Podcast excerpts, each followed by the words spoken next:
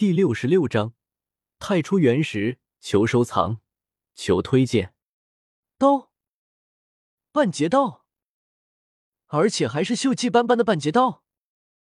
萧猛眼前一亮，立刻弯腰下去，将地面上的半截断刀捡了起来，上面尽是铁锈，刀身还剩下两尺左右，隐隐可以看出断口处很平整。像是被什么利器给斩断的，哈哈，好，好，好，就你了！萧猛大喜，对这柄断刀爱不释手。大老二表示自己有点懵逼，这家伙莫不是个傻子？大老二费解，萧猛为何放着其他宝具不要，却对一柄断刀如此兴奋？这特么的，要不是脑门子被太古牦牛踩了，那绝对就是被门给夹了。哈哈哈，还挺趁手的。萧猛挥舞了几下，对手中这截断刀非常满意。老大，这断刀有何特别之处吗？大老二最终还是忍不住开口询问。他觉得萧猛是傻子的可能性不大，那么这柄被他看中的断刀，必然有什么不一样的地方。特别之处？萧猛微微一愣。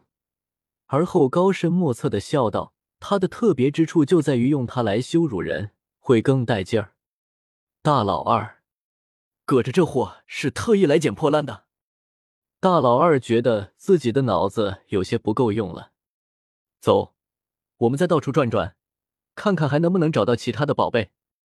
萧猛将断刀别在腰间，目光环视四周。断刀对他来说，只是个意外的收获而已。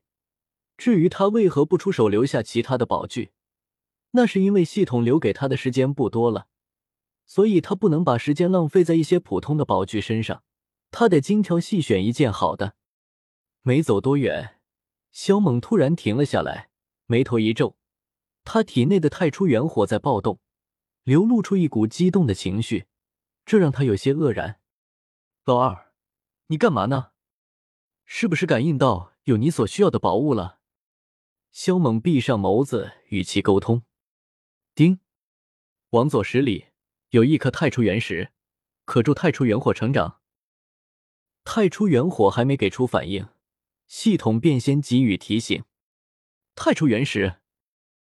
萧猛偏头向左边看去，他可不认识什么太初原石，不得不问一下系统：太初原石长什么样？得知太初原石的特征后。萧猛便快速赶过去，能让太初元火成长的宝贝，他自然不能放过。十里外是一乱石林，这地方很开阔，有各种巨石横陈。太初原石到底在哪呢？萧猛的视线到处扫视，可这里的石头也太多了，一眼看去全他妈的是石头，而且还颜色不一，看得人眼花缭乱。老二。你自己出来找吧，爷我懒得伺候。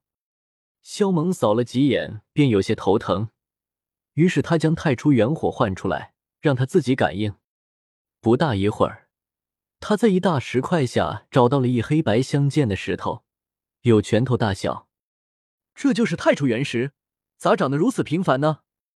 丢在路边也没人会捡啊！萧猛皱了皱鼻子，他看不出这石头的有什么特殊之处。但是他掌心中的太初元火却是很激动，恨不得一口吞了这石头。大老二此刻如同魔怔了一般，目光死死的盯着萧猛手中的石头，身子剧烈颤抖。萧猛似是察觉到了大老二的异样，他偏过头来，惊愕的问道：“大老二，你咋了？是不是知道这石头的来历？快给爷说说。”我不认识。但我感觉这石头能让我进化。大老二摇了摇头，颤声道：“萧猛顿时瞪大了眼睛，惊问道：‘你说什么？这石头能让你进化？你确定吗？’他震惊了。大老二的进化路线是九彩天皇到上古先皇，接下来是荒古神皇，然后是远古祖皇，最后是太古不死鸟。然而他身为不死天皇的时候。”那也只不过才进化到上古先皇而已，足见大老二想要进化，比登天还难。我感觉这石头不但能让我进化成上古仙皇，而且还能让我以后的进化之路变得容易。至少我有六七成的把握可以进化到荒古神皇。大老二激动道：“这他妈的，这肯定是绝世神物啊！”萧猛的手都开始颤抖了。大老二曾经可是遮天世界的大 boss 之一，什么样的圣物神物他没见过？然而能让他进化有吗？要是有，按照这货曾经的尿性，还不跟人家拼命，杀个你死我活，把宝物抢过来？老大，大老二此刻眼巴巴的看着萧猛，一副可怜兮兮的样子。有事吗？萧猛将太初原石收了起来，一脸疑惑的问道：“这货居然跟他装傻充愣。”大老二，我 at y equals 这么珍贵的东西，就是亲儿子也不能给啊！更何况老二和大老二还不是他亲生的，那就更不可能给了。也就在这时，肖猛的胸膛处有微弱的绿光发出。而且还带有轻微的震动。大老二，走！肖猛脸色惊变，他怀中发光之物乃是一件千里传音的宝具，是他们从羽族人身上搜刮来的。这宝具有了反应，说明那三波人开始对小不点儿他们动手了。猛哥，赶紧来救命啊！我们快要死了！开启宝具，里面就传来了大红鸟鬼哭狼嚎的声音。大老二，飞快一点！大老二变得有两三米大，载着萧猛飞行，速度极快。在另一个方位，正在爆发着一场大战。小不点儿、大红鸟和九头狮子正在被二十几人围攻，其中有十多人是封印者，其余的都是年轻一辈的天骄，实力很强。老东西，你们还要不要脸啊？以多打少，太欺负鸟了！大红鸟一边嗷叫，一边拧着大黑锅乱砸。小不点儿虽然在不久前突破到了八洞天，但同时面对这么多封印者，他还是很吃力。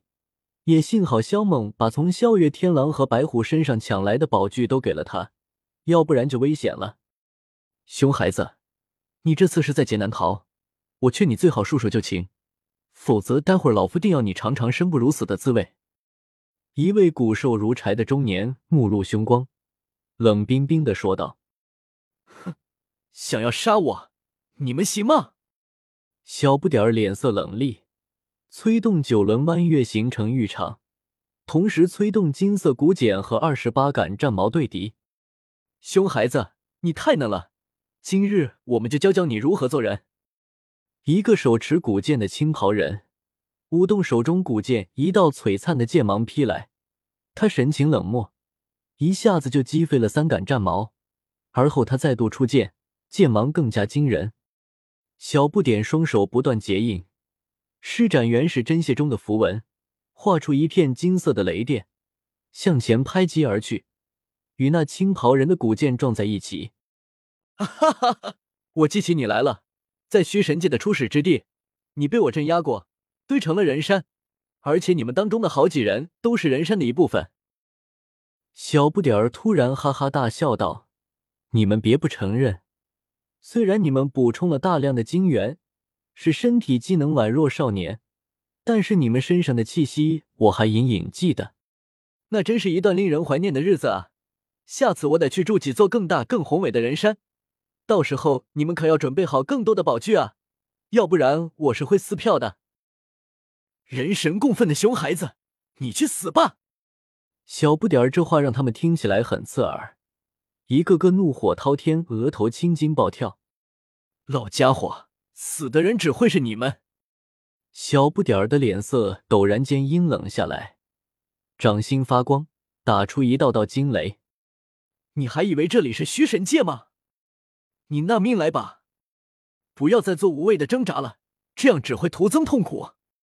一干封印者大喝：“他们本是德高望重且修为强大的存在，只因在虚神界实力被压制的很低，结果被一个熊孩子暴打，而且还把他们堆成了一座山进行勒索，这简直就是奇耻大辱啊！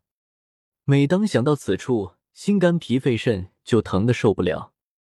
不将其千刀万剐，实在是难消心头之恨。在虚神界，我能将你们玩的不成人样；在这里，依旧可以打得你们哭爹喊娘，外加求爷爷告奶奶。小不点儿输人不输阵，大声叫嚣道：“用全力杀到他魂飞魄散！”一群封印者简直被气坏了，一个个都在动用自己的绝杀底牌。轰！小不点先后与几人硬汉，顿时气血翻涌，那漫天的符文压得他要窒息。纵使他掌握了诸多宝具，亦不是对手。这些封印者都是很老一辈的存在，在符文上的造诣已经达到了相当惊人的地步。